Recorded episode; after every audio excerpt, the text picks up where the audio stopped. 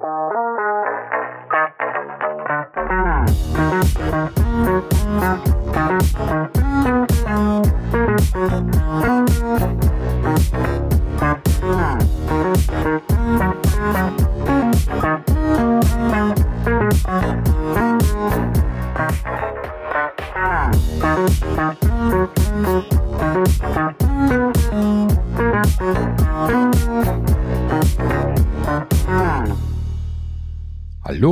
Willkommen zur Folge 127 der Apfelnerds. Ach, guten Abend. Äh, ja, ähm, guten Tag zusammen. Ähm, ja, ähm, kleines Solo-Projekt diese Woche. Ähm, ganz unerwartet hier aufgetreten. Wir hatten ja letzte Woche schon berichtet, dass äh, Thorsten leider krank ist und dann jetzt äh, in, in Bälde auch noch in, in Urlaub gehen wird. Äh, er ist also weiterhin krank. Ja, und äh, diese Woche hat sich dann leider aufgrund von zwei familiären Geschichten Sascha auch entschuldigen müssen. Ähm, ja, und äh, jetzt saß ich da, ähm, hatte die Shownotes schon fertig vorbereitet und dachte mir, hm, was machen wir jetzt? Lassen was ausfallen ähm, oder machen wir mal einen kleinen Versuch? Und äh, ja, äh, wenn ihr das hier hört, dann äh, habe ich äh, den Versuch äh, äh, zu Ende gebracht und live gebracht für euch. Denn ich habe mir gedacht, ich versuche einfach mal so als Solo-Stimme hier mal irgendwie ein, ein paar Themen zu behandeln. Ähm, gut, das ist natürlich ein bisschen was, was anderes als sonst. Ne? Also wer hier klassischer Apfelnerds Trash Talk äh, erwartet, der ähm, äh, kann diese Folge hier getrost überspringen. Ähm, das wird hier definitiv nicht passieren. Ähm, ja, ich werde aber einfach mal versuchen, die Nachrichten, äh, die wir hier so mitgeschrieben haben, äh, mal einfach mal so alleine ein bisschen durchzugehen und äh, schauen wir mal, was letzten Endes dann daraus wird. Und äh, natürlich äh, freue ich mich dann darauf, wenn die Jungs wieder da sind, mit ihnen zusammen das zu machen. Ähm, ja, bis dahin äh, alles Gute natürlich äh, an, an Thorsten weiterhin und äh, an die beiden Familienangehörigen von, von Sascha. Und äh, ja, schauen wir mal, wie weit wir kommen ich nehme mal an, hint, hint, Foreshadowing, ähm, dass die Folge nicht ganz so lang werden wird wie sonst. Ähm, sonst werde ich mir äh, den Mund fusselig reden, wie man so schön sagt. Ähm, aber äh, ja, wer die Apfelnerds kennt, der weiß, ich kann das. ja, gut. Ähm, also steigen wir ein. Was ist denn diese Woche so passiert. Ja, ehrlich gesagt, ähm, keine, keine weltbewegenden Sachen, deswegen traue ich mich auch hier dieses Solo-Programm diese Woche zu machen. Ähm, Im Prinzip gibt es gerade keine, keine großen Neuerungen zu berichten. Ne? Hardware haben wir soweit besprochen. Apple Watch Ultra in meinem Fall lässt noch auf sich warten. Ähm, und ansonsten gibt es eigentlich nur so ein paar Kleinigkeiten, so die typischen News. Wir rutschen jetzt natürlich in die Weihnachtsgeschäfte rein. Da gibt es schon das ein oder andere Interessante zu berichten. Und, oh Wunder, oh Staune, ähm, Tim hat getwittert wie Jeck diese Woche. Und äh, ich hat, glaube ich, ein bisschen vorher schon angefangen. Und zwar, äh, Tim ist hier ähm, vollkommen unangekündigt auf Europatour gewesen. ähm, das heißt, äh, hat damit angefangen, dass er hier irgendwie vom äh, irgendwie hier äh, vom Ted Lasso Team in Großbritannien berichtet hat, was es ja natürlich nicht in echt gibt, was zur Serie gehört. Ähm, äh, irgendwie hier aus Großbritannien das erste Foto gepostet hat. Und äh, ja gut, dann, dann ging es hier in die Breitseite, ähm, dann äh, ging es los mit dem Oktoberfest, da ist er äh, mit Eddie Q zusammen äh, mit Kai Pflaume abgelichtet worden, ja, tolle Konstellation. Ähm, und äh, ja, scheint sich da wohl ein Bierchen äh, äh, ja, zu, äh, geeignet äh, zugeführt zu haben. Ähm, ja, hat dann hier weiter äh, die Runde gemacht. Dann logischerweise, haha, wenn man schon in, in äh, München ist, muss man natürlich auch beim ersten FC Bayern München vorbeischauen. Hat er irgendwie hier ein, ein Bild mit Oliver Kahn gepostet, wo er irgendwie ein Trikot von ihm bekommen hat. Ähm, natürlich hat er äh, auch in den Entwicklungsbüros in München vorbeigeschaut, hat sich da irgendwie ein Testsetup für Mobilfunkempfang, also so ein, so ein Testlabor äh, zeigen lassen. Ähm, dann hat er hier noch den guten alten Apple Store Rosenstraße besucht und an der Stelle dann nochmal betont, dass das Apples ältester Apple Store in Deutschland ist. Puh, das ist auch schon ein bisschen her. Mittlerweile groß renoviert worden, wenn ich das richtig mitgekriegt habe.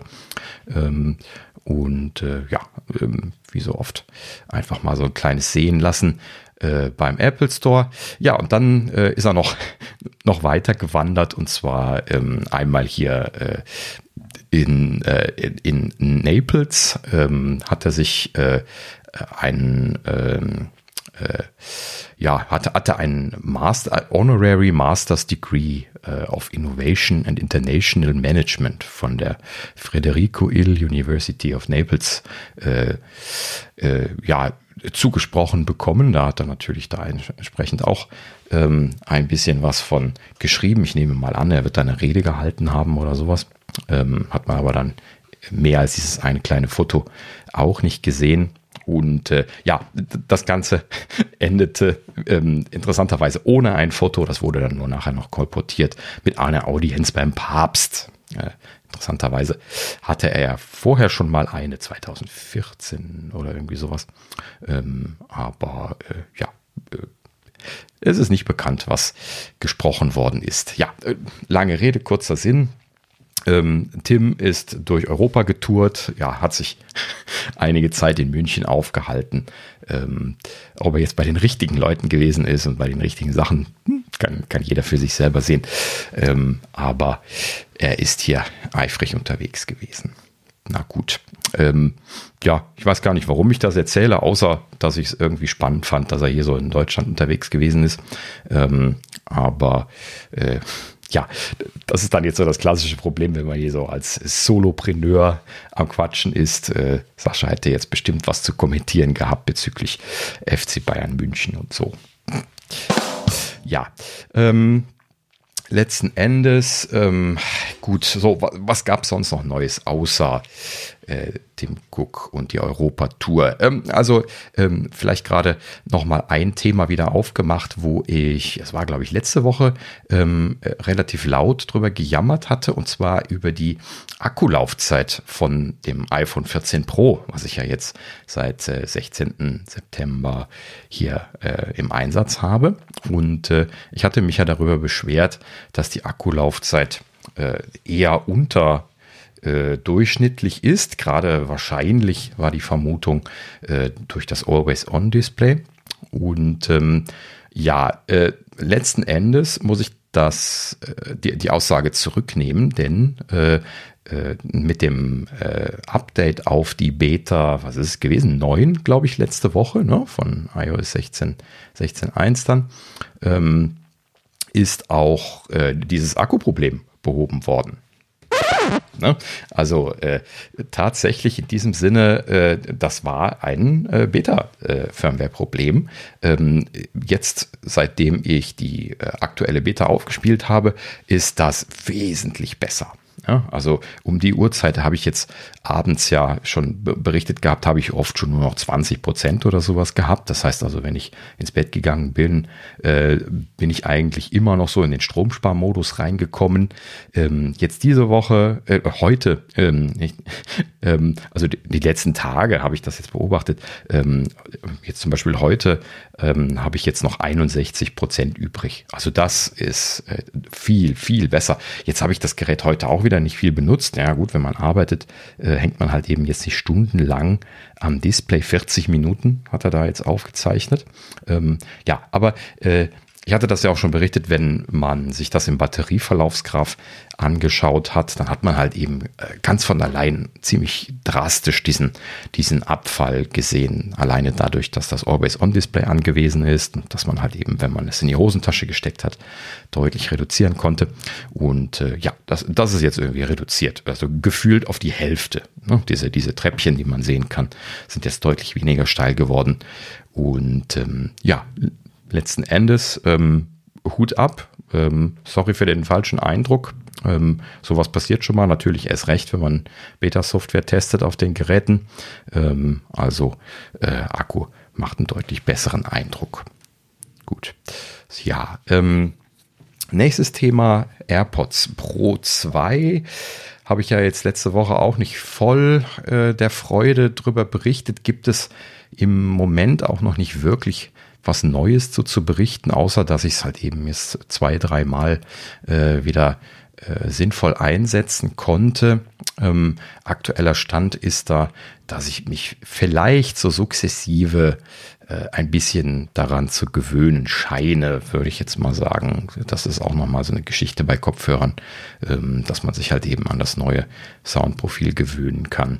Ähm, ich werde da weiter experimentieren und äh, dann später nochmal drauf zurückkommen. Ähm, was ich dieses Mal aber erzählen wollte, das ist hier eine Webseite lumafield.com, hat hier, das sind irgendwie Fachleute hier für CT-Scans. Ich weiß nicht, ob das jetzt irgendwie Anbieter oder äh, äh, ja, Hersteller oder was auch immer sind, aber ähm, sie haben hier einen äh, Kernspintomographen, ein CT genommen. Nee, Moment, ein, äh, ein CT. So, also äh, das ist ja ein Röntgengerät quasi, ja, ein, ein äh, modernes, ähm, ein CT genommen und haben die AirPods Pro äh, in der Hülle äh, eine wunderschöne Aufnahme gemacht und äh, da verschiedene Dinge gezeigt. Ich packe da mal einen Link in die Show Notes, wenn ich es finde. Da ist es.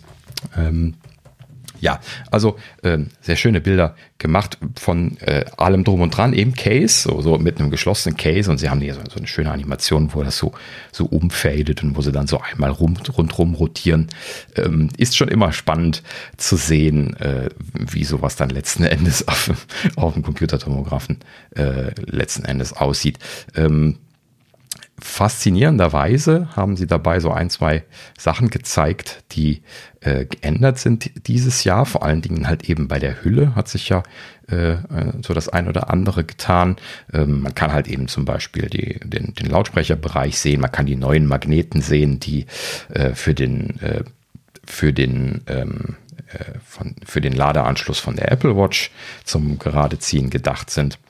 Und ähm, ja, logischerweise kann man auch den, äh, diese, diesen Lanyard-Port sehen, den wir ja auch schon angesprochen hatten, wo man also ne, diese kleine Tragevorrichtung durchfädeln kann, wo so quasi ähm, man sich das dann irgendwie an Schlüsselbund oder an, ans Armgelenk oder sowas mit mitmachen kann, wenn man das möchte. Das ist ja auch neu jetzt in der Version 2. Und ähm, ja, das faszinierendste Erkenntnis, und das ist halt eben mal wieder so, so typisch Apple an der Stelle, kann man sagen, das ist, sie haben da an der Stelle jetzt nicht einfach nur so ein, äh, so ein, so ein Lanyard-Halter gemacht, also so ein bisschen, ne, so, so, so ein Metallpin, der äh, bisschen vernünftig eingelassen ist, ist in den Kunststoff oder sowas. Nein, nein. Ähm, sie haben hier ein Kombibauteil gebaut, welches äh, auf der einen Seite ähm, halt eben diese Lanyard-Funktion hat und auf der anderen Seite eine Find My-Antenne ist. Uh. Ja, also äh, im Prinzip haben sie da eine kleine kleine Rundstrahler-Antenne gebaut. Man kann sich das so vorstellen. Ähm, dieser Port, wenn man den von außen sieht, ähm, dann ist der nicht ähm, nicht komplett aus Metall, das, das sieht so aus, als wäre der komplett aus Metall, sondern das ist wohl äh, äh, Kunststoff, der irgendwie so metallisierend beschichtet ist Und in diesem Kunststoff sitzt dann ein Stahlpin oder Metallpin, der dann halt eben letzten Endes die Stabilität für dieses Lanyard dann möglich macht. Also da, da wird das dann drumherum gewickelt und das äh, ist halt eben dann so fest, dass es nicht rausreißen kann. Und äh, ja, scheinen sie sich dann bei Apple gedacht zu haben, wenn sie ja jetzt da sowieso schon einen, einen, so, so einen Pin einbauen müssen, können sie da auch gleich eine Antenne draus machen und haben halt eben dann da gleich eine quasi extern liegende Antenne für, für Find My dann letzten Endes umgesetzt. Und äh, ja, das ist halt eben so ein klassisches Ding, wo äh, Apple halt eben glänzt, wenn die solche Produkte machen. Äh, ne? Gut, klar, wir, wir wissen, dass das ist jetzt irgendwie nicht ausschlaggebend. ne? Es ist selten, aber äh, es ist schon irgendwie interessant, einfach zu sehen, dass sie sich da die Mühe machen und solche, solche Dinge entwickeln, weil sie halt eben einfach sowieso dran sind. Na gut. So, ja. Hm.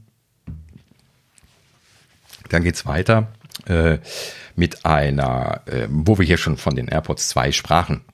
Ähm, und zwar äh, hier ganz kurz letzte Woche ähm, kam das Gerücht auf, dass Adaptive Transparency, also quasi der neue adaptive Transparenzmodus, die mit den AirPods 2 vorgestellt worden sind, ähm, der mit den AirPods 2 vorgestellt worden ist, ähm, der äh, hieß es ganz kurz, käme auch äh, in die Vorgängergeneration, äh, also das, äh, die, die Pro 1. Und ähm, letzten Endes ähm, wurde das allerdings dann äh, ein paar Stunden später hier von Mark Gurman dann äh, quasi verneint und äh, er sagte dann irgendwie hier, äh, nee, äh, stimmt nicht. Also da ähm, gab es dann wohl irgendwie einen Fehler bei, bei Apple, dass in der letzten Beta-Version ähm, da äh, das wohl äh, ja, fehlerhafterweise, fälschlicherweise für die äh, AirPods Pro 1 einfach angezeigt worden ist als Option, aber letzten Endes dann nicht eingeplant und auch nicht möglich ist,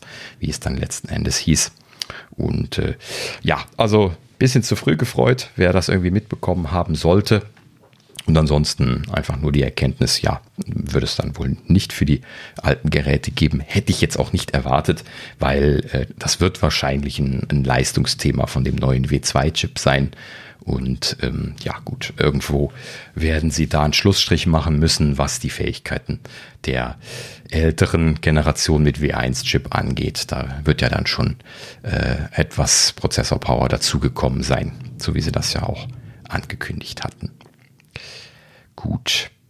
So, nochmal ein kleines Thema gerade nur, und zwar hier Economic Daily News ähm, berichtet hier über die Preiserhöhungen von TSMC. Wir haben ja äh, vorher schon das eine oder andere Mal davon gesprochen, dass ja hier ganz dramatische Zustände herrschen im Chip-Herstellungsbereich, eben ne, die, die viel gerühmte Chip-Shortage und ähm, dass halt eben TSMC und auch viele andere Hersteller da deutlich an der Preisschraube gedreht haben, einfach logischerweise, weil die Nachfrage so hoch ist und Angebot und Nachfrage regeln sich ja dann von alleine im typischen äh, Markt, wie wir das kennen, äh, dann halt eben dadurch, dass die Preise sich dementsprechend anpassen. Und wenn also die Nachfrage zu hoch ist, dann steigen die Preise. Äh, wenn die Nachfrage zu niedrig ist, dann sinken die Preise. So, und TSMC hatte an der Stelle ja jetzt auch verkündet, dass sie die Preise erhöhen wollen äh, dem Hörensagen nach sogar eher moderat im Vergleich zu vielen anderen Herstellern. Ähm, aber ähm, äh, ja, da haben sie scheinbar äh, nicht so richtig äh, mit Apple gerechnet. Apple ist ja ihr größter Kunde und äh, wie jetzt hier von der Economic Daily News berichtet wurde, ähm, hat äh, Apple die Preiserhöhung von TSMC einfach abgelehnt, ist hier das Zitat gewesen. Und ähm, ja, das scheinen sie sich an der Stelle leisten zu können als größter Kunde. Wundert mich auch nicht. Klar, ich weiß jetzt nicht, wie viel Prozent der Fertigungskapazitäten sie da kaufen, aber es dürfte schon wesentlich sein. Und äh, natürlich geht man dann nicht einfach hin und sagt, ach naja, ihr Armen, äh, die Nachfrage ist so hoch, äh, ne? Äh, äh, setzt halt eben die Preise rauf, bezahlen wir euch. Ne? Also das äh, haben sie halt eben genau nicht getan und das, das wundert mich aber letzten Endes auch nicht. Ähm, und äh, ja, gut, dann werden sie halt eben wohl gesagt haben, ne, lasst mal die Kirche im Dorf, wir haben die Preise vereinbart Und äh, ich nehme mal an, dass sie da letzten Endes auch längerfristig Preise vereinbart haben, sodass das gar nicht so einfach gewesen ist für TSMC.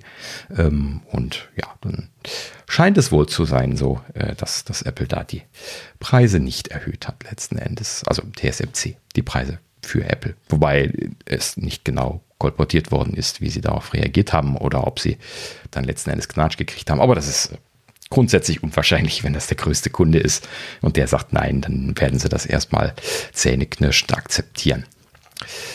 Na gut, so, ähm, noch ein kleines Thema. Und zwar äh, hier, Mac Rumors äh, hat äh, festgestellt, dass äh, die Apple SIM quasi eingestellt worden ist. Ähm, äh, Apple hat da auch irgendwie jetzt hier ein Support-Dokument aktualisiert und das ist ihnen dann an der Stelle aufgefallen.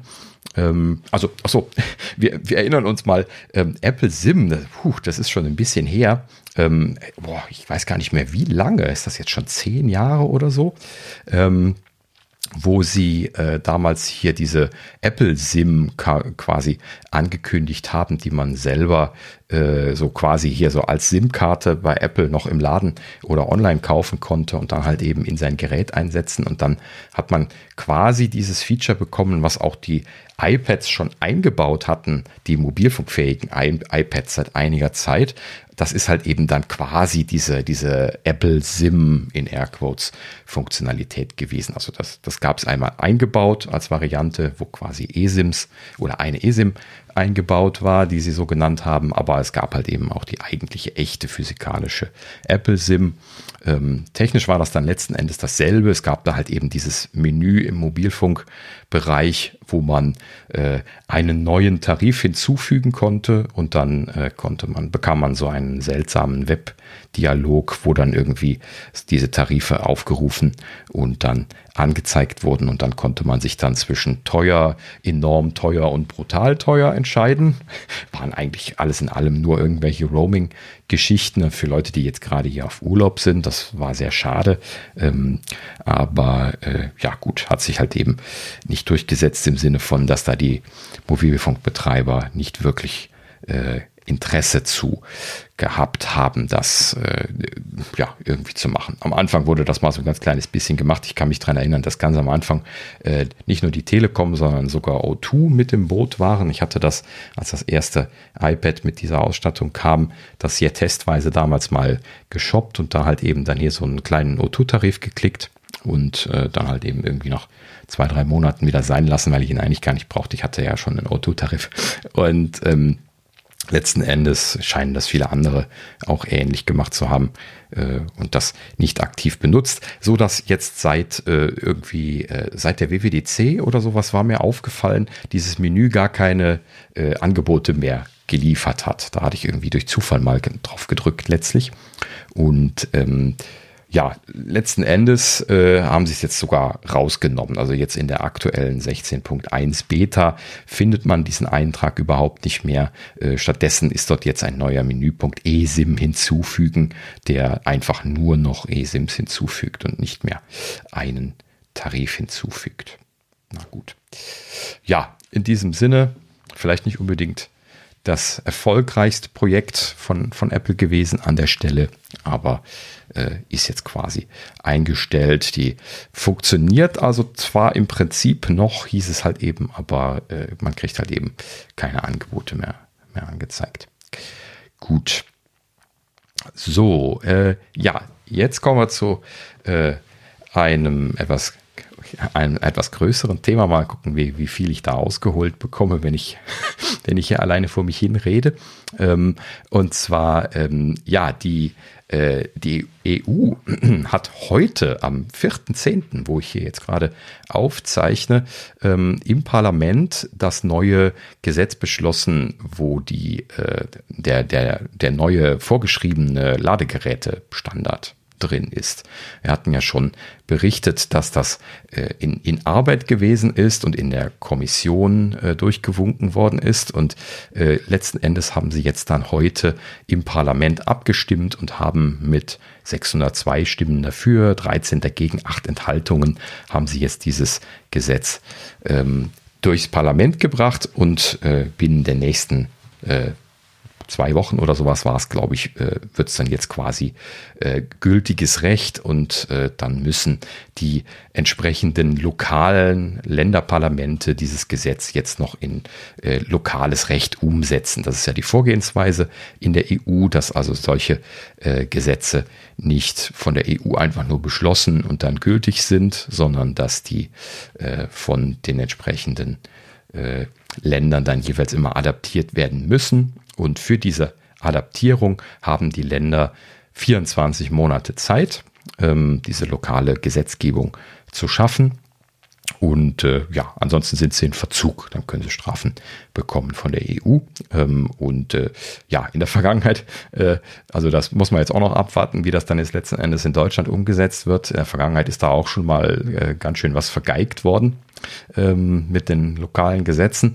Ähm, aber ja gut, so im Prinzip ist die Richtung klar. Wollen wir mal schauen, wie denn jetzt letzten Endes der Bundestag da jetzt ein deutsches Gesetz draus macht. Ähm, kommen wir mal dazu, was Sie da jetzt beschlossen haben. Denn äh, da hatten wir ja schon vorher mal ausgiebiger drüber gesprochen, dass das äh, ja natürlich auch gerade Apple äh, ziemlich stark tangiert, denn ähm, die EU möchte jetzt hier den USB-C-Anschluss als neuen Standard vorschreiben oder wird vorschreiben. Das ist ja jetzt quasi beschlossen.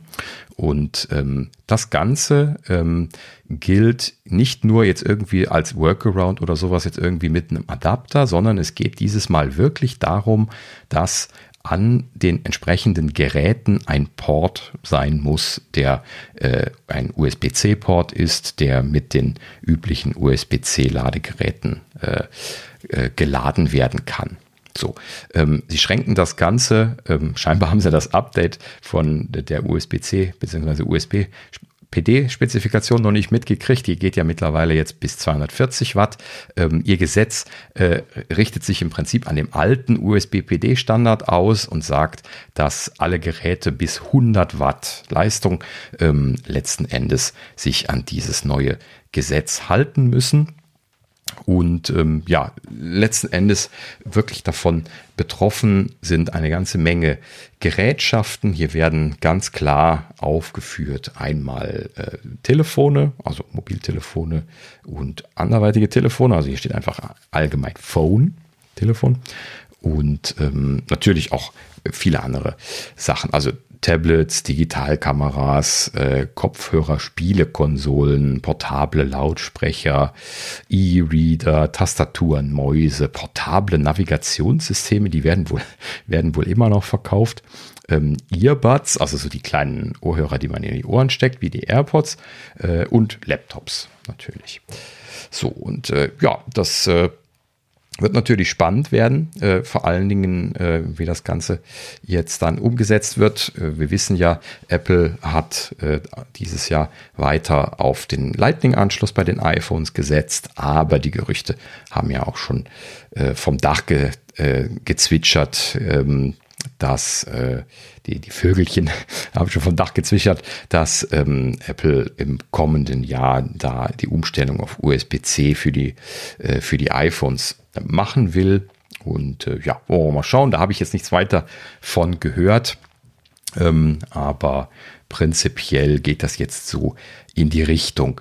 Ähm, das Ganze könnte sich natürlich dann letzten Endes schon noch ein bisschen was ziehen, wenn man jetzt drüber nachdenkt, dass äh, die entsprechenden EU-Mitgliedstaaten jetzt 24 Monate haben, um die lokale Gesetzgebung zu schaffen. Das bedeutet dann in der Regel ja eben nicht, dass die sofort gültig ist. Keine Ahnung, äh, zumindest anzunehmen, dass es vielleicht eine Übergangsphase oder sowas geben wird. Ähm, könnte also gut sein, dass sich, die, äh, dass sich das dann doch noch zwei, drei Jahre hinzieht, bis dann wirklich äh, sich dann die Hersteller dran halten müssen.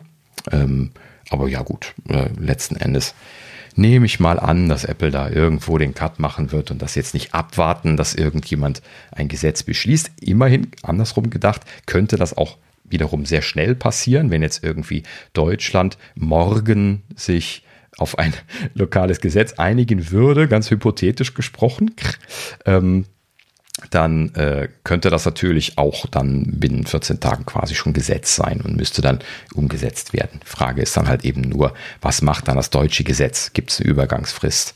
Äh, ja oder nein, muss das sofort gemacht werden?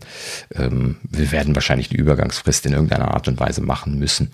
Ähm, ja, wurde jetzt hier nicht kolportiert, aber irgendwo, äh, vielleicht steht es auch schon im Gesetz drin, müsste man jetzt mal nachgucken.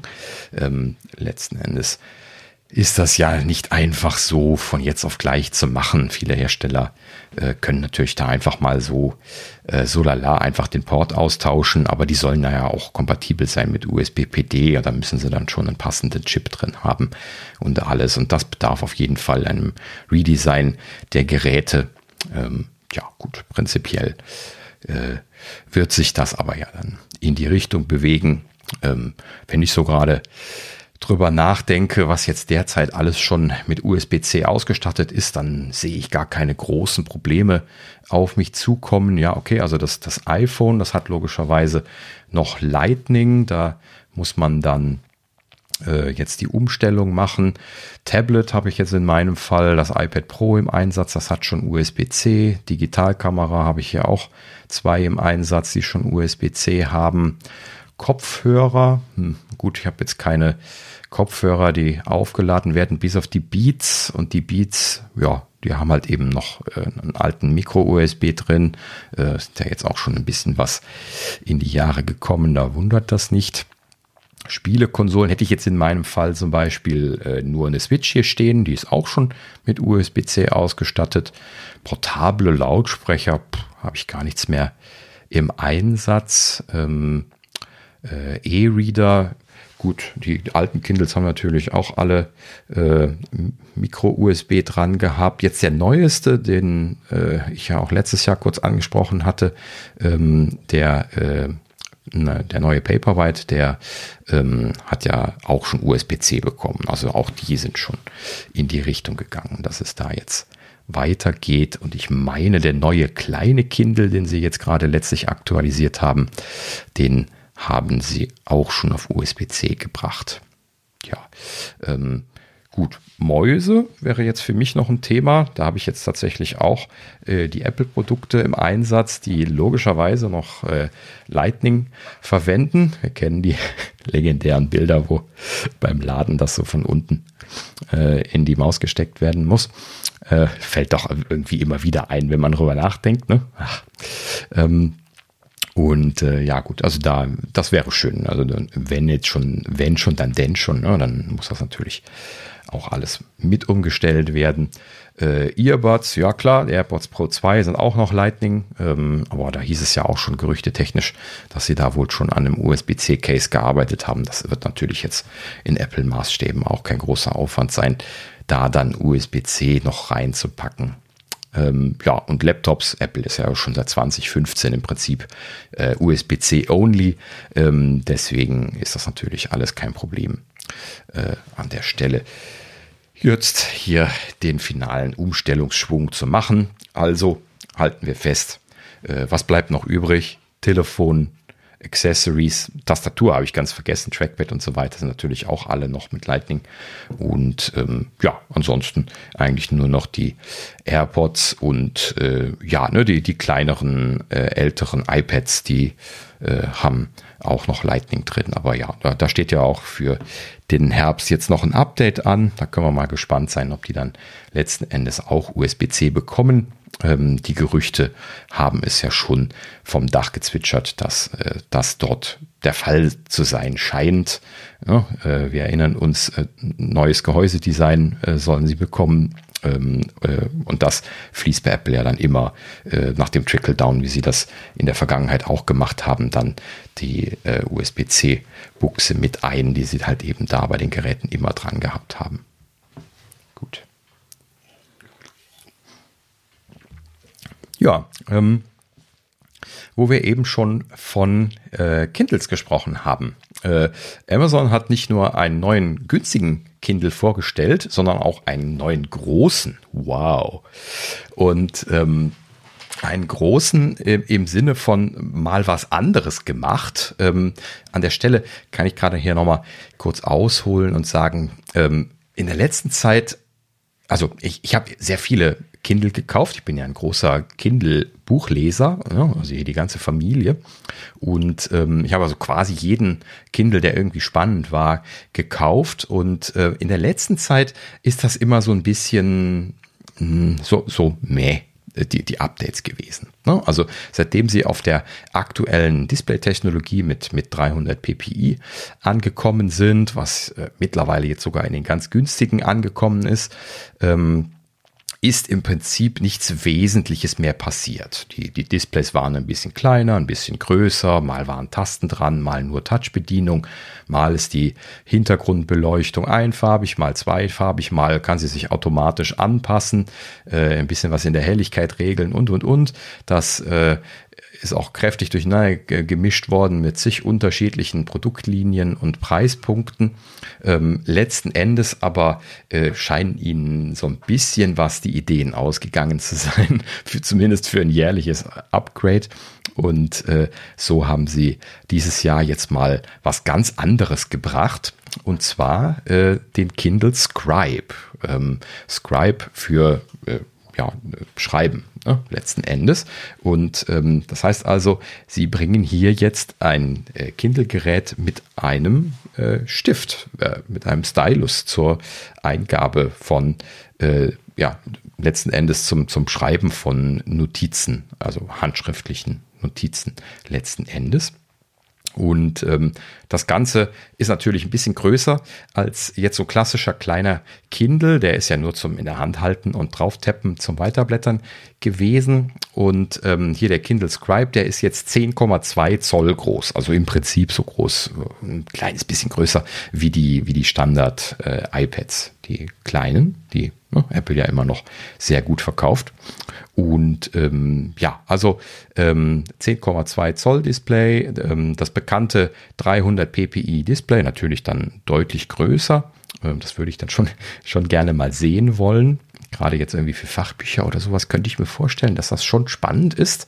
Ja, ich äh, bin immer so ein kleines bisschen traurig gewesen, dass man halt eben da äh, jetzt so Fachbuchinhalte nicht wirklich gut mitlesen konnte.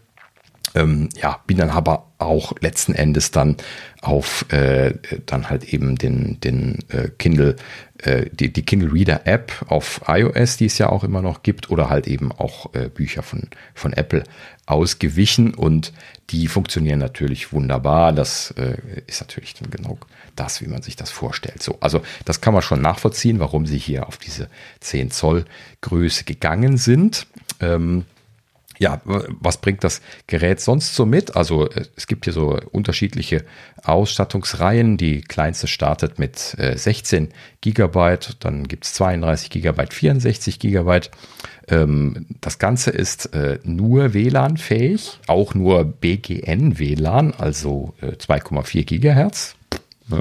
schon ein bisschen äh, bisschen knapp für, für so ein Gerät heutzutage. Also 5G hätte ich mir schon gewünscht eigentlich bei solchen Geräten heutzutage. Also gerade jetzt bei so einem Premium Kindle. Ne? Ähm, ja, äh, natürlich USB-C-Porte dran. Das äh, hatten sie ja jetzt dann schon bei zwei anderen Geräten eingeführt. Ähm, ja, und äh, natürlich ganz Kindle-typisch äh, zwölf Wochen Akkulaufzeit. Auch wenn man jetzt mit diesem Stylus diese Eingaben machen kann. Ja, und äh, dann gibt es tatsächlich zwei unterschiedliche Styli, ist glaube ich die, die Mehrzahl von Stylus. Ähm, und zwar einmal gibt es dann den Standard-Stylus, der nur das Schreiben äh, beherrscht, also quasi die, das, das Erzeugen von, von Linien auf einer Seite. Und ähm, dann gibt es den Premium Stylus, der dann auf der Rückseite quasi wie so ein Bleistift, den man rumdreht und hinten ein Radiergummi dran hat, auch noch das Löschen unterstützt, was natürlich ganz praktisch sein kann. Das äh, hätte ich mir jetzt hier für die äh, für den äh, den Apple Stift auch äh, schon das ein oder andere Mal gewünscht.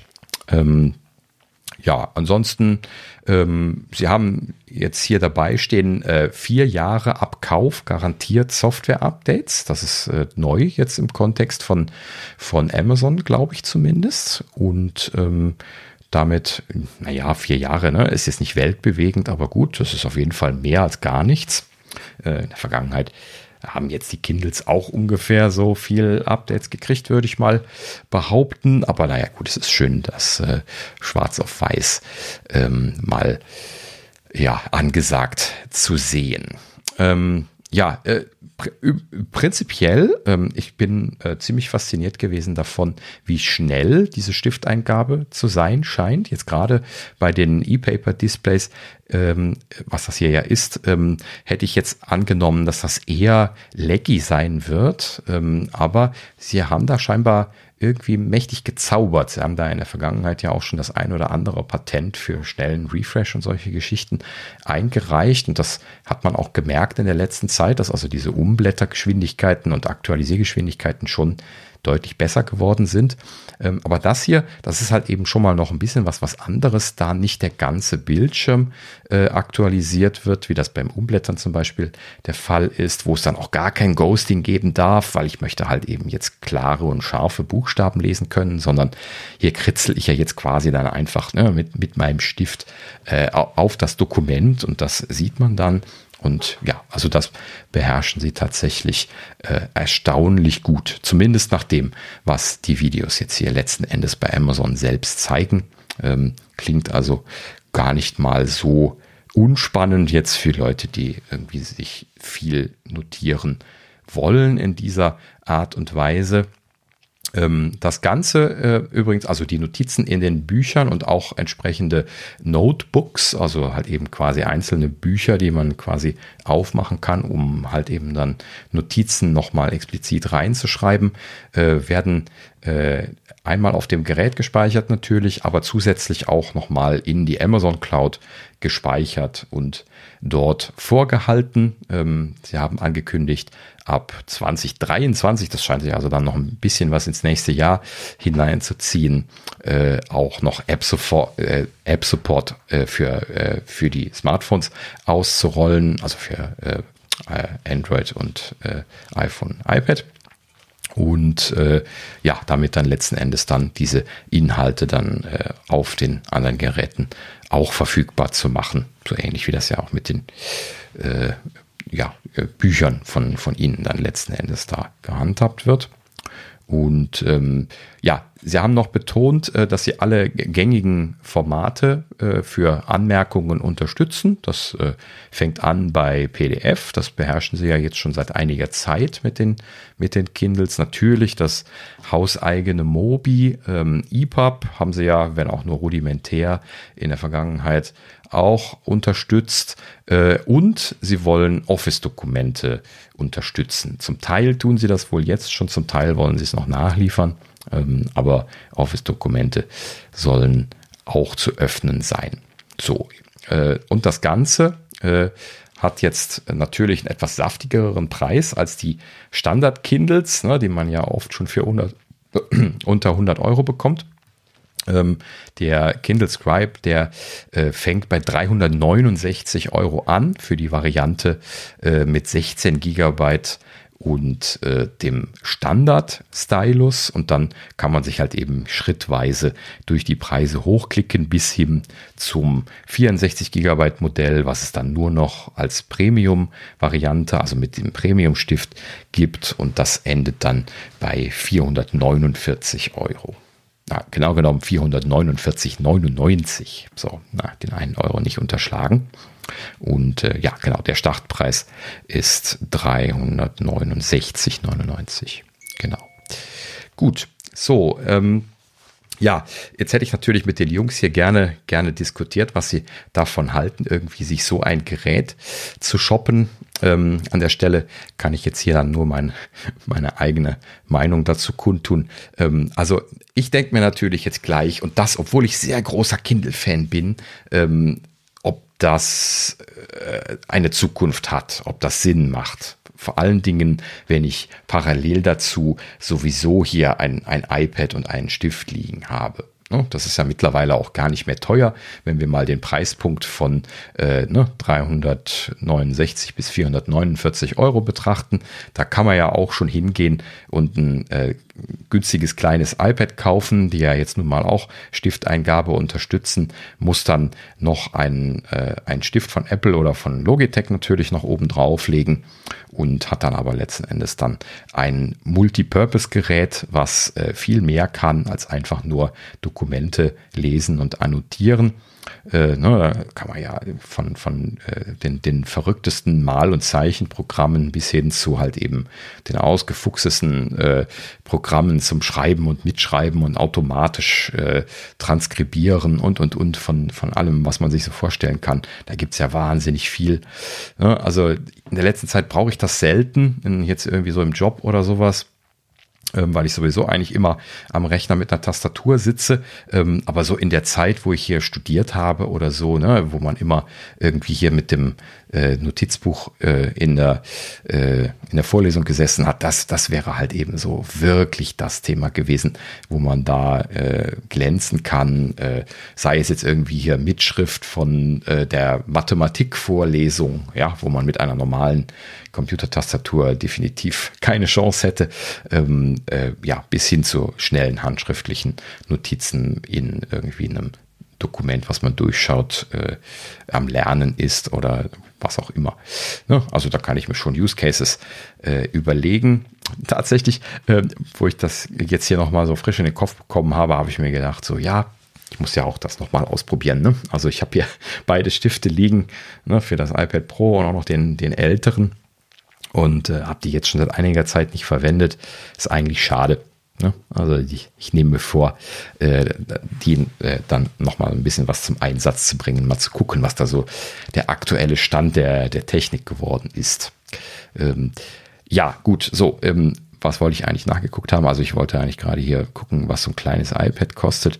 Also so ein einfaches kleines iPad, wie man das so im Schulbereich ja sehr gerne einsetzt. Das gibt es ja dann äh, 64 Gigabyte Wi-Fi only ab 379 Euro und dann gibt es ja dann da noch den Stift dazu, der 99 Euro kostet. Das heißt also 479 Euro, kleines bisschen teurer als das Premium-Modell von, äh, vom, vom Kindle Scribe wäre dann ein vollwertig, vollwertiger Multipurpose iPad mit Stift-Eingabesystem, ähm, was natürlich jetzt nicht diese enorme Laufzeit hat. Das unterscheidet sie dann da noch im Wesentlichen, aber dafür halt eben auch ein Farbdisplay und einfach alle Möglichkeiten, das Gerät zu nutzen und nicht nur da jetzt Dokumente mit zu annotieren.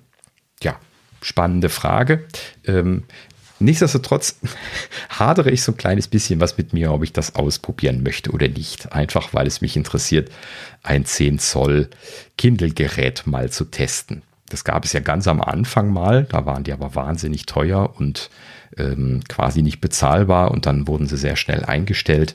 Ähm, in dem Sinne äh, bin ich ein bisschen fasziniert, aber auf der anderen Seite, wie ich gerade schon sagte, eigentlich vollkommen überflüssig, wenn man parallel dazu sowieso schon ein iPad hat, sich nur noch einen Stift kaufen müsste oder halt eben sowieso das Ganze schon hat.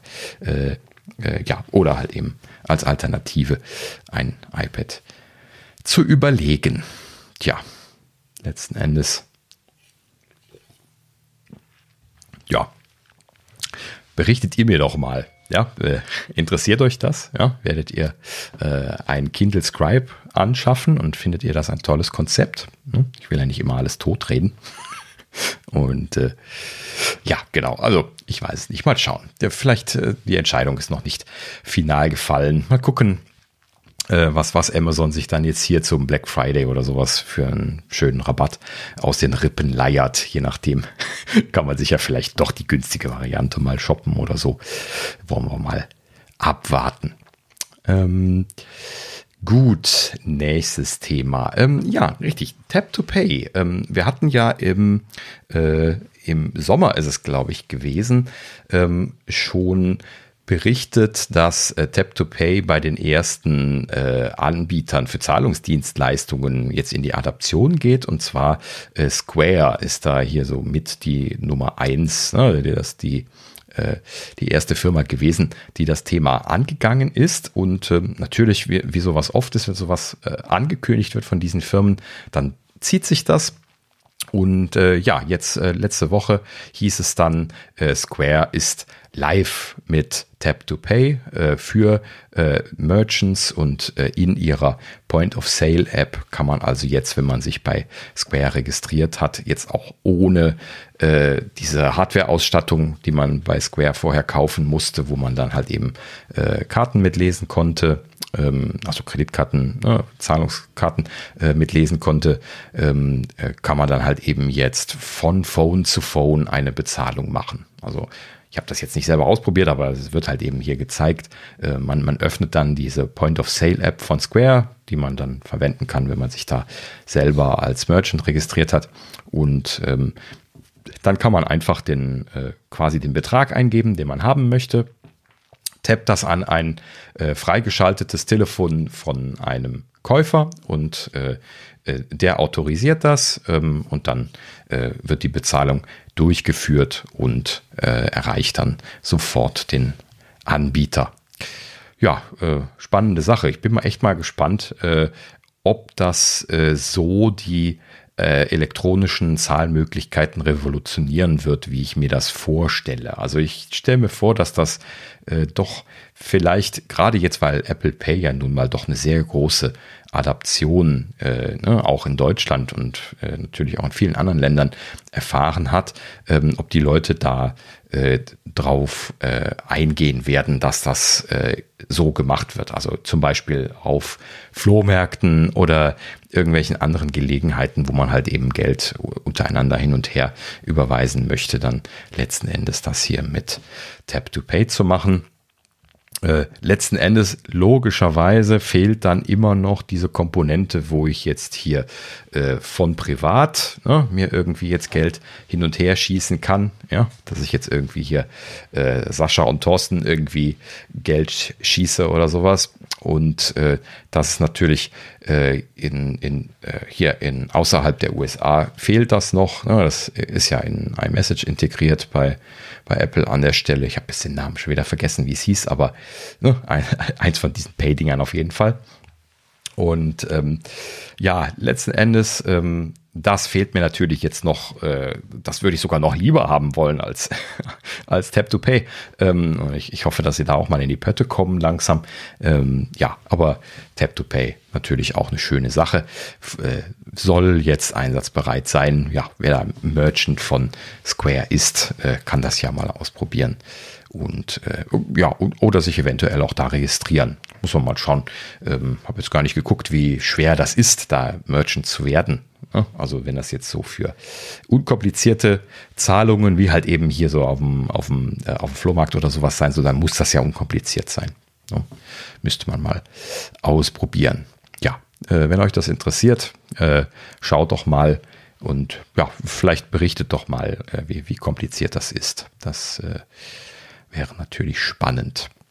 Ähm, ja, so. Und äh, jetzt noch zwei, zwei kleine WTF-Themen. Ähm, und zwar, äh, das eine ist hier ähm, äh, Google Stadia äh, und das äh, ist jetzt gerade offiziell auf den Friedhof der Google Services gewandert.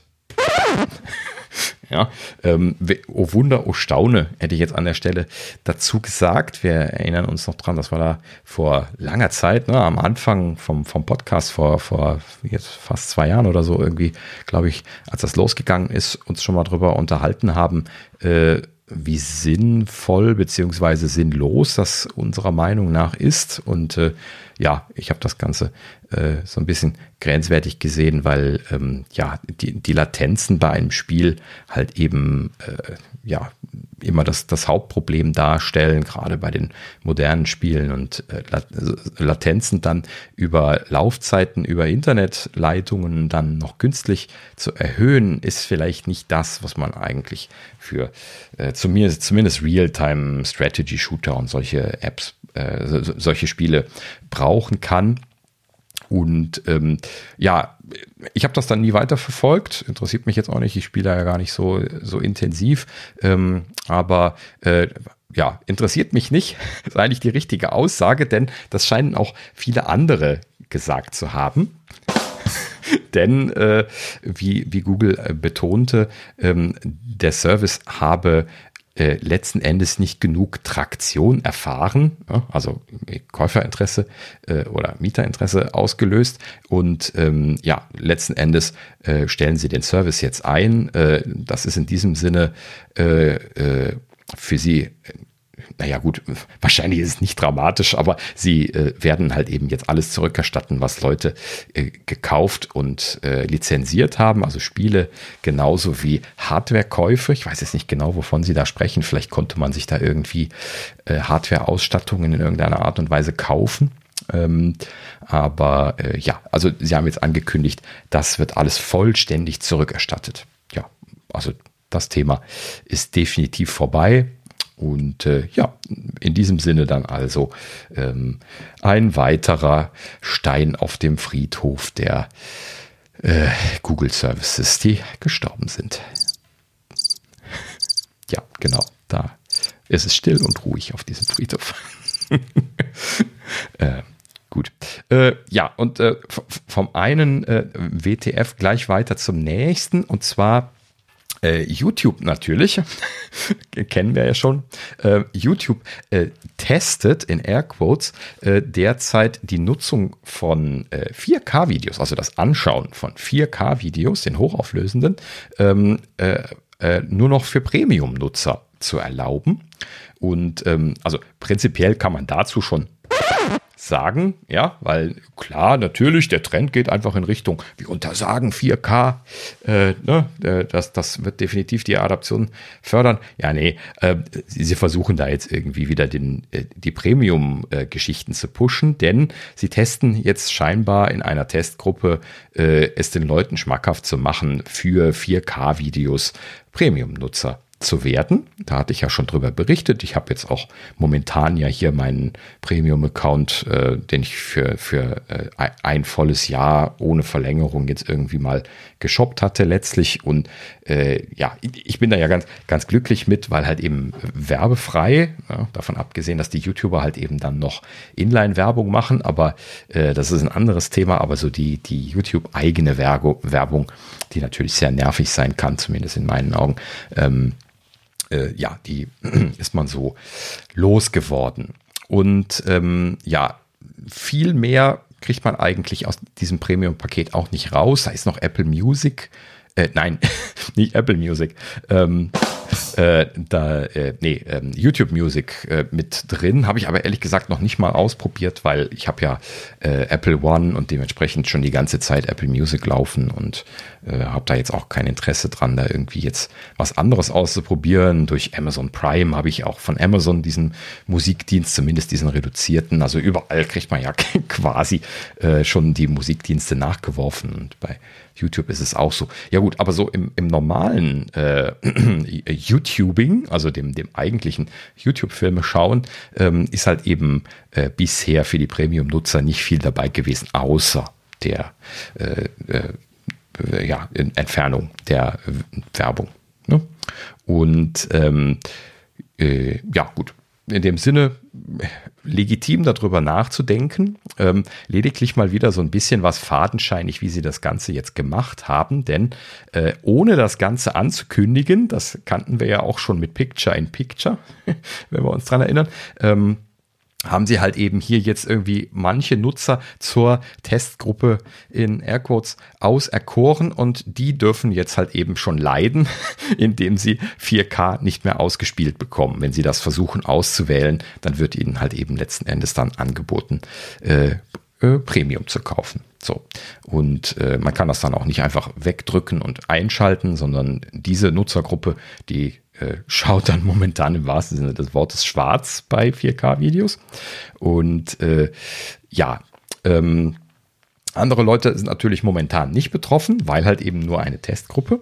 Ähm, äh, letzten Endes äh, halt eben nur ein bisschen blöd, weil YouTube das eben gar nicht angekündigt hat. Ne? Also das ist schon ein bisschen ärgerlich, wenn sie das jetzt vorlaufend gesagt hätten.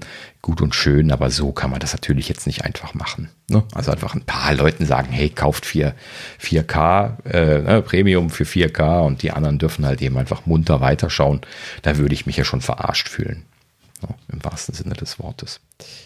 Ja, äh, YouTube selber hat das Ganze bestätigt. Ähm, sie haben äh, äh, letzten Endes aber das nicht weiter kommentiert. Äh, tun sie ja nie, wie wir hier mittlerweile schon das ein oder andere Mal, vor allen Dingen beim Thema Picture in Picture gelernt haben.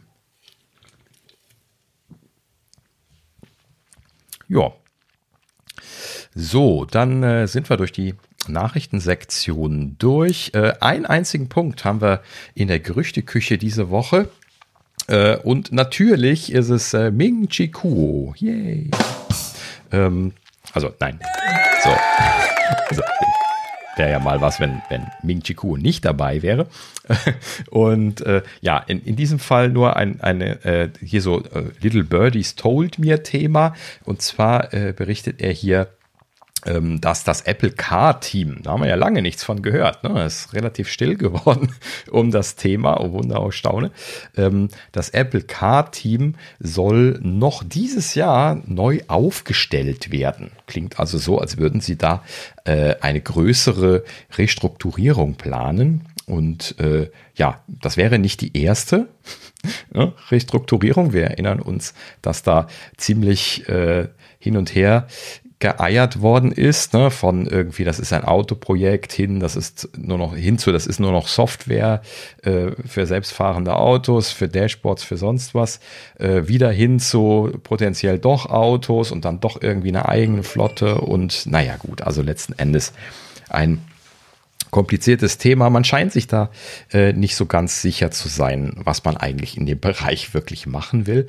Und ähm, ja, scheinbar äh, haben sie aber jetzt eine neue Idee, denn wenn sie etwas neu aufstellen, dann scheint ja ein Intent dahinter zu sein. Also entweder ist ihnen das jetzt nicht äh, in der Art und Weise, wie es jetzt etabliert war, nicht gut genug gewesen, oder sie haben einen Richtungswechsel gemacht, oder sie äh, sind unzufrieden mit den Ergebnissen gewesen und, und, und. Das kann natürlich jetzt viele Gründe haben. Ähm, und ja, können wir mal gespannt sein, was es da in den nächsten Wochen dann weiter zu berichten gibt. Auf jeden Fall scheint sich da etwas zu bewegen und äh, sind wir mal gespannt.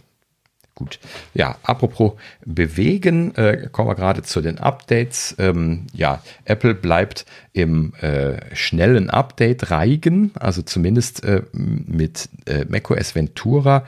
Das Update ist nämlich eben schon reingekommen. Da ist die Beta 10 gekommen. Da sind sie jetzt im äh, wöchentlichen Updates-Zyklus. Ah ja, genau. Und äh, iOS 16.1 Developer Beta 4, ach, 4 ist das, ne? Für, äh, für iOS zumindest ist jetzt auch gekommen. Und ich nehme mal an, dass dann das iPad auch wieder ein Update gekriegt hat. Ähm, ja, äh, aktuell ist natürlich jetzt gerade erst reingerauscht, weiß ich noch nichts über Änderungen zu berichten. Werden wir dann eventuell nächste Woche nachliefern. Und ähm, ja, Stage Manager habe ich auch nicht mehr viel ausprobiert. Ist und bleibt konfus. Ähm, ja, funktioniert halt. Ah ja, externen Bildschirm muss ich noch ausprobieren. Tut mir leid, habe ich nicht getan. Ähm, muss ich noch nachreichen. Ähm, ja, und auf dem äh, kleinen iPad, ich habe ja hier das kleine iPad Pro im Einsatz mit 11 Zoll, ähm, ist das halt eben dann schon grenzwertig, das auf dem Display zu benutzen. Es fällt einem schon schwer, überhaupt sinnvoll zwei Fenster nebeneinander zu schieben und dann damit arbeiten zu können. Da muss man dann schon im Prinzip genauso wie man das mit Side by Side kennt, einfach die Sachen dann sehr schmal machen. Dann geht das natürlich, aber das war auf dem kleinen iPad sowieso nicht wirklich gut zu gebrauchen. Also meiste Zeit verwende ich das eigentlich im Vollbild. Ganz, ganz selten habe ich es mal im, äh, in Landschaftsorientierung, also Querformat, äh, dann mit der Tastatur da stehen und habe dann irgendwie, äh, während ich irgendwie ein Dokument am Schreiben bin, den Twitter-Feed offen oder lese halt eben irgendwie, wenn ich das mal auf dem iPad mache, hier irgendwie meine RSS-Feeds und habe daneben das Pages-Dokument mit Side-by-Side offen. Ja, aber dafür ist dann eigentlich auch dieses dedizierte Nebeneinander stehen haben auch schon ausreichend. Und ähm, ja, ich, ich jetzt äh, für meine Gewohnheiten mit diesem kleinen Display äh, habe da jetzt noch keinen Vorteil drin gesehen, da mehrere Fenster benutzen zu können. Aber es, es lebt und stirbt natürlich mit dem Support für externe Monitore. Und äh, ja, das, das werde ich an der Stelle noch nachreichen müssen. Ähm, ja, ansonsten kann man nur noch sagen, ja, der Stage Manager, solange man den nicht ausschaltet, bleibt der an. Ne? Also auch wenn man dann so zwischen Vollbildfenstern hin und her schaltet, dann, dann sind die Fenster so ein bisschen kleiner als Vollbild und man sieht dann auch diesen, diesen äh, Händel äh, rechts unten, dieses Händel, was nur erscheint, wenn der Stage Manager an ist, wo man dann die Fenster mit groß und klein machen kann. Ähm, das heißt also, das ist im Prinzip die ganze Zeit an. Man muss den dann explizit über den Control Center, äh, also den Stage Manager dann ein- oder ausschalten, äh, je nachdem, was man da haben möchte. Und äh, ja, ansonsten hat man halt eben da ein bisschen was kleiner, die Fenster, das, das nervt so ein bisschen. Also ich, ich habe das dann die meiste Zeit immer ausgeschaltet und dann vergesse ich es wieder einzuschalten. also ist nicht so ganz, ganz einfach. Aber das ist und bleibt halt eben letzten Endes einfach das Problem bei Stage Manager, dass er irgendwie nicht wirklich einen Vorteil bietet jetzt äh, auf dem iPad eigenen Display, zumindest jetzt auf dem kleinen, genauso wie äh, unter, unter macOS, wo halt eben einfach das Standard Windows System äh, äh ja, meiner Meinung nach ein konsistenteres, einfacheres äh, Verhalten an den Tag legt, wo ich ja, natürlich aber auch jetzt über Jahrzehnte gelernt, sehr gut mit zurechtkomme. Aber na gut, so, äh, soll man es ausprobieren, äh, will ja nicht äh, immer gegen neue Sachen sein. Mal gucken, was dabei letzten Endes rauskommt. Ähm, ansonsten, weiß nicht, müssten wir mal fragen, ne, hier, äh, Thorsten, äh, berichte doch mal, wir machen das jetzt hier so remote. Ähm, Thorsten, äh, berichte doch mal, äh, ne? ich weiß nicht, er hat wahrscheinlich jetzt nicht die Beta auf seinem, äh, auf seinem großen iPad. Er hat ja ein großes 13, was war es, 7 Zoll, 6 Zoll iPad, ne? Und äh, iPad Pro und äh, da wird mich, ich weiß nicht, das ist ja, glaube ich, ein älteres, ne? Naja, gut, also mal gucken, ob er das testen kann. Ähm, letzten Endes ist er der Einzige von uns, der ein, ein großes iPad im Einsatz hat. Und äh, das wäre natürlich dann schon nochmal ein anderes Thema. Gut. So, ähm, das waren die Updates. Dann, äh, ja, genau, möchte ich einen kleinen Pick machen ausnahmsweise mal kein Ankerprodukt, aber trotzdem ein Kabel. Haha. äh, das ist auch mal was. Äh, ja, weil in der letzten Zeit fast nur Ankerprodukte gepickt. direkt, direkt hier Foreshadowing, bevor ich damit anfange. Es werden noch einige Ankerprodukte kommen. Da habe ich so das ein oder andere hier noch in der Pipeline, was auch sich sehr gut gemacht hat, was ich jetzt mal so nach und nach mal empfehlen werde. Aber ähm, jetzt äh, vor nicht, drei, vier Wochen oder sowas äh, bin ich auf, äh, auf Amazon über etwas gestolpert, was ich sofort postwendend bestellt habe ähm, und äh, letzten Endes doch faszinierend äh, äh, zufrieden damit bin.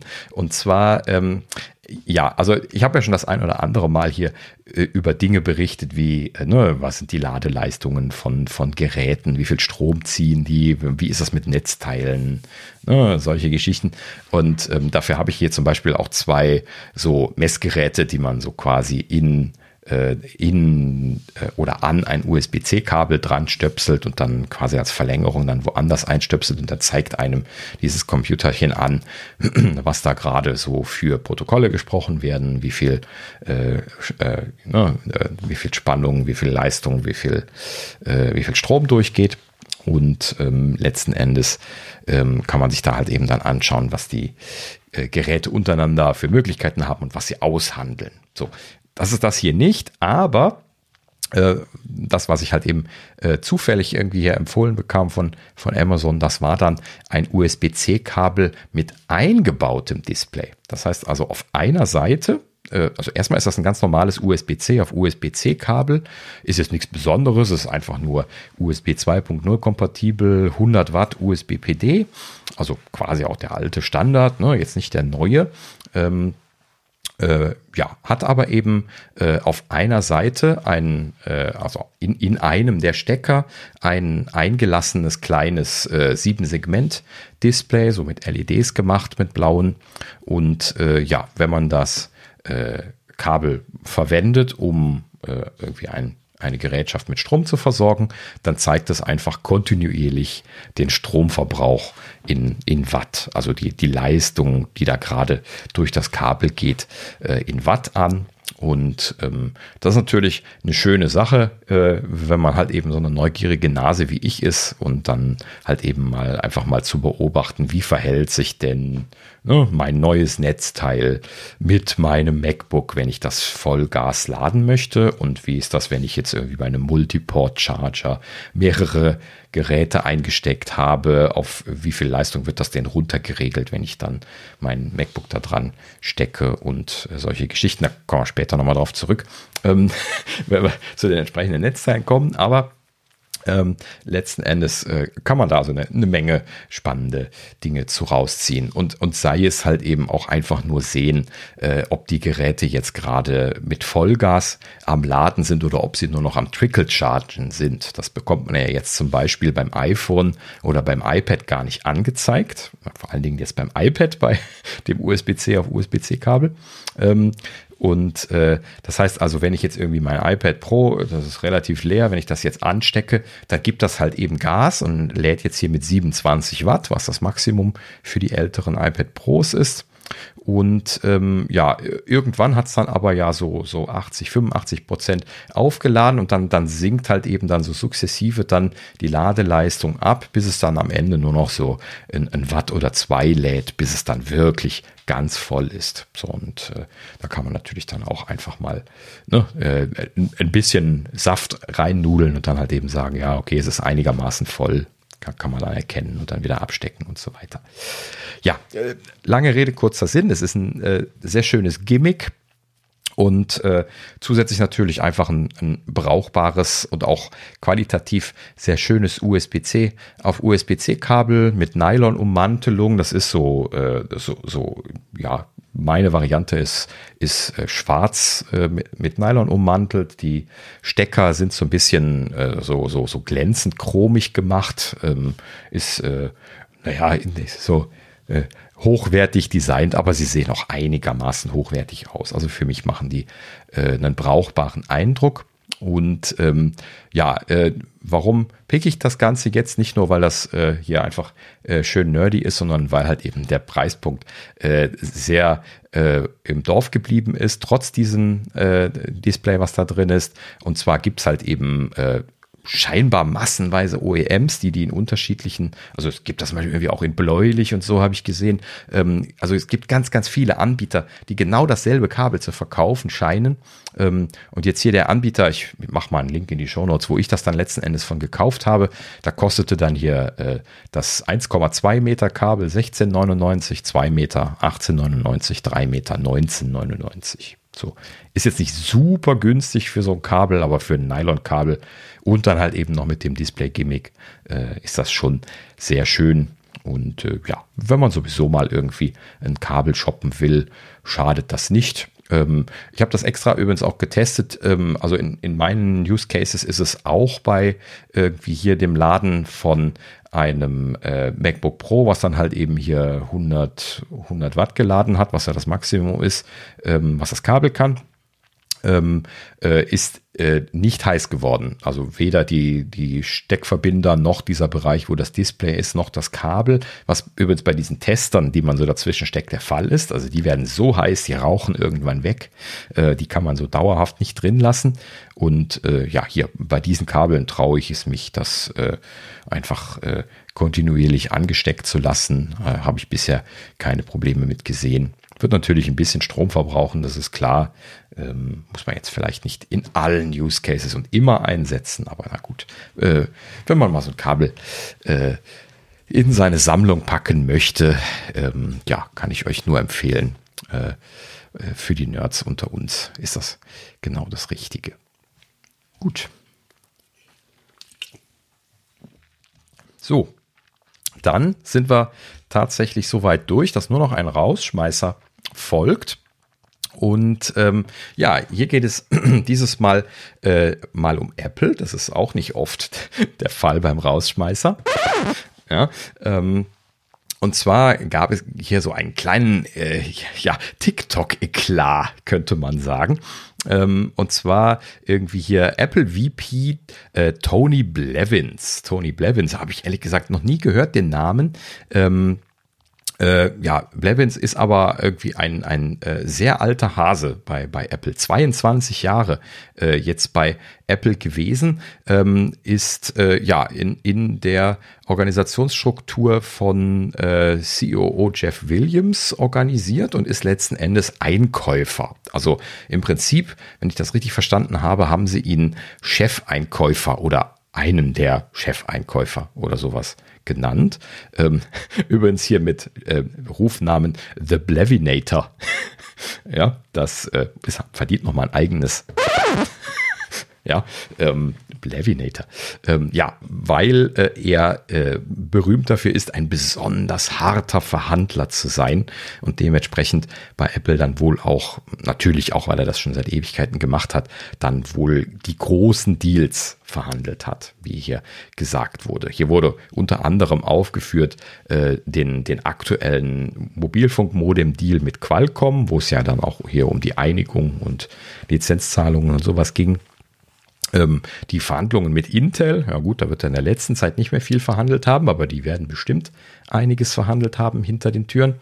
Äh, ja, und jetzt hier aktuellstes Beispiel wurde genannt, ist Global Star gewesen. Da scheint er wohl mit denen die Verhandlungen gemacht zu haben. Alles in allem ist er sehr bekannt dafür, äh, in, in großem Maße Kostenreduktionen raus zu verhandeln. Und das ist natürlich auch so ein klassisches Ding, was Apple natürlich braucht in der äh, ja, in, in, in der großen und komplexen Lieferkette, die sie für ihre Produkte haben, äh, wird natürlich sehr viel verhandelt werden müssen. So, ähm, aber Blevins ähm, ist jetzt dann hier so, man könnte das jetzt mal äh, freundlich gesagt einen kleinen Fauxpas nennen, äh, passiert. Und zwar äh, wurde er dann irgendwie hier von einem YouTuber und TikToker irgendwie hier mit seinem äh, Mercedes äh, SLR McLaren dann irgendwie gesichtet und von diesem YouTuber slash TikToker dann, äh, ähm, also der macht da irgendwie so eine Serie, dass er Leute, die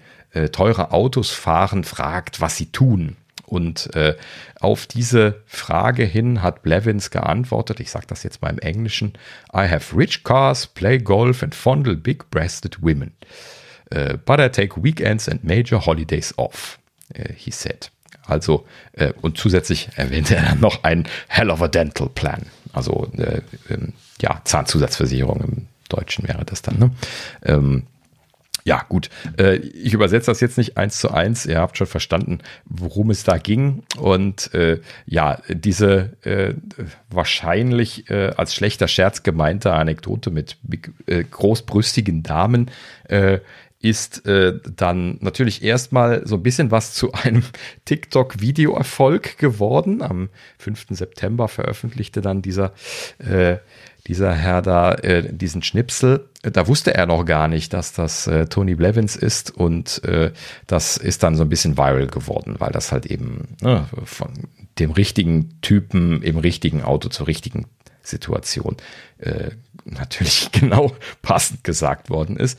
Und äh, ja, letzten Endes erstmal gar nichts weiter passiert. Dann ist aber dann wohl äh, bei Apple da irgendwo hier und da das aufgefallen, so dass Jeff Williams das irgendwie aus seinem eigenen Team, auch von Blevins Team wohl sogar wurde berichtet, äh, dann irgendwie mehrfach gemeldet bekommen hat, so dass das dann bei Human Resources gelandet ist und dann äh, haben sie da letzten Endes die Notbremse gezogen. Das heißt, äh, äh, Jeff Williams, der hier an der Stelle jetzt der verantwortliche äh, C-Level-Vorgesetzte von Tony Blevins ist, äh, hat äh, ihn dann jetzt entlassen.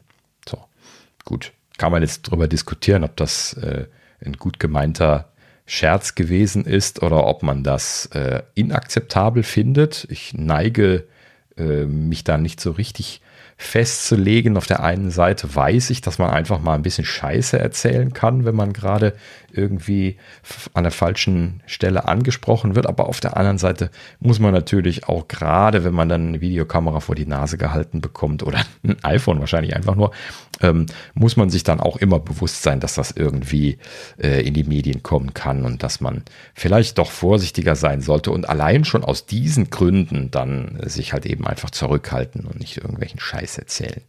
Ne? Ja, also letzten Endes äh, hat er jetzt da keinen Hell of a Dental Plan mehr. Das ist dann jetzt, ist dann jetzt das Endergebnis davon. Ähm, ja, ich nehme mal an, er wird ausgesorgt haben, ja, nach 22 Jahren bei Apple. Immerhin hat er ja sich schon den äh, SLR McLaren leisten können. Ich habe jetzt den Preis nicht nachgeguckt, aber mehrere hunderttausend Dollar hieß es wohl.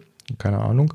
Ähm, und äh, ja, scheint dann wohl äh, äh, ein Fable von ihm zu sein, wie von vielen äh, Leuten aus der Führungsetage bei Apple, hört man ja von vielen Leuten, außer Tim, aber von, von vielen anderen Leuten, äh, dass sie große Autofans sind. Und äh, ja, wundert mich dann letzten Endes nicht wirklich, dass das hier bei Tony Blevins auch so gewesen ist. Naja, gut. So viel dazu. Und äh, ja, damit sind wir zum Ende gekommen. Eine Stunde 20 habe ich jetzt wie am Stück geredet, dieses Mal. Wahnsinn. Ähm, ist natürlich ein Versuch gewesen. Ich glaube, wir werden das mal veröffentlichen. Hat ja soweit zumindest ganz gut funktioniert. Ähm, nicht, dass ich es jetzt plane, irgendwie regelmäßig zu machen. Das soll schon die Ausnahme sein. Aber ja, wie fandet ihr es? Ja, schreibt mir doch mal kurz oder hier schreibt uns mal auf Twitter oder sowas, äh, wie das gewesen ist. War das, war das brauchbar? Natürlich fehlt die Diskussion, ne? da, da brauchen wir nicht drüber, uns drüber zu unterhalten. Ähm, aber äh, naja, gut. So, also für den Notfall, denke ich mir, kann man das vielleicht mal machen.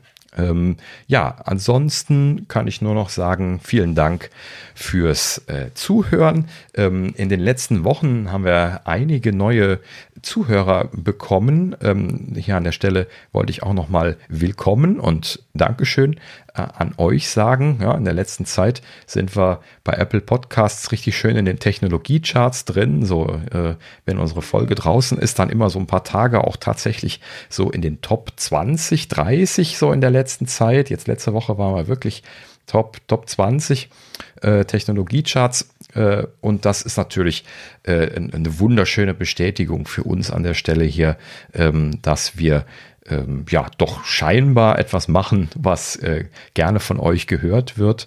Ähm, an der Stelle also ja, willkommen alle, die neu dabei sind. Dankeschön nochmal für alle, die schon länger dabei sind. Ähm, ja, Feedback, äh, das haben wir in der letzten Zeit nicht so oft gesagt. Ähm, bitte immer gerne ja, an nerds at apfelnerds.de, äh, at apfelnerds auf Twitter. Ähm, oder an mich persönlich, wie auch immer. Ähm, und äh, ja, gerne gerne Feedback und äh, ja, wir freuen uns, dass ihr da seid. Schaut doch auch das nächste Mal wieder rein und äh, ja, bis dahin sage ich dann dieses Mal alleine auf Wiederhören und bis nächste Woche dann hoffentlich wieder mit stärkerer Besatzung. Bis dahin, tschüss.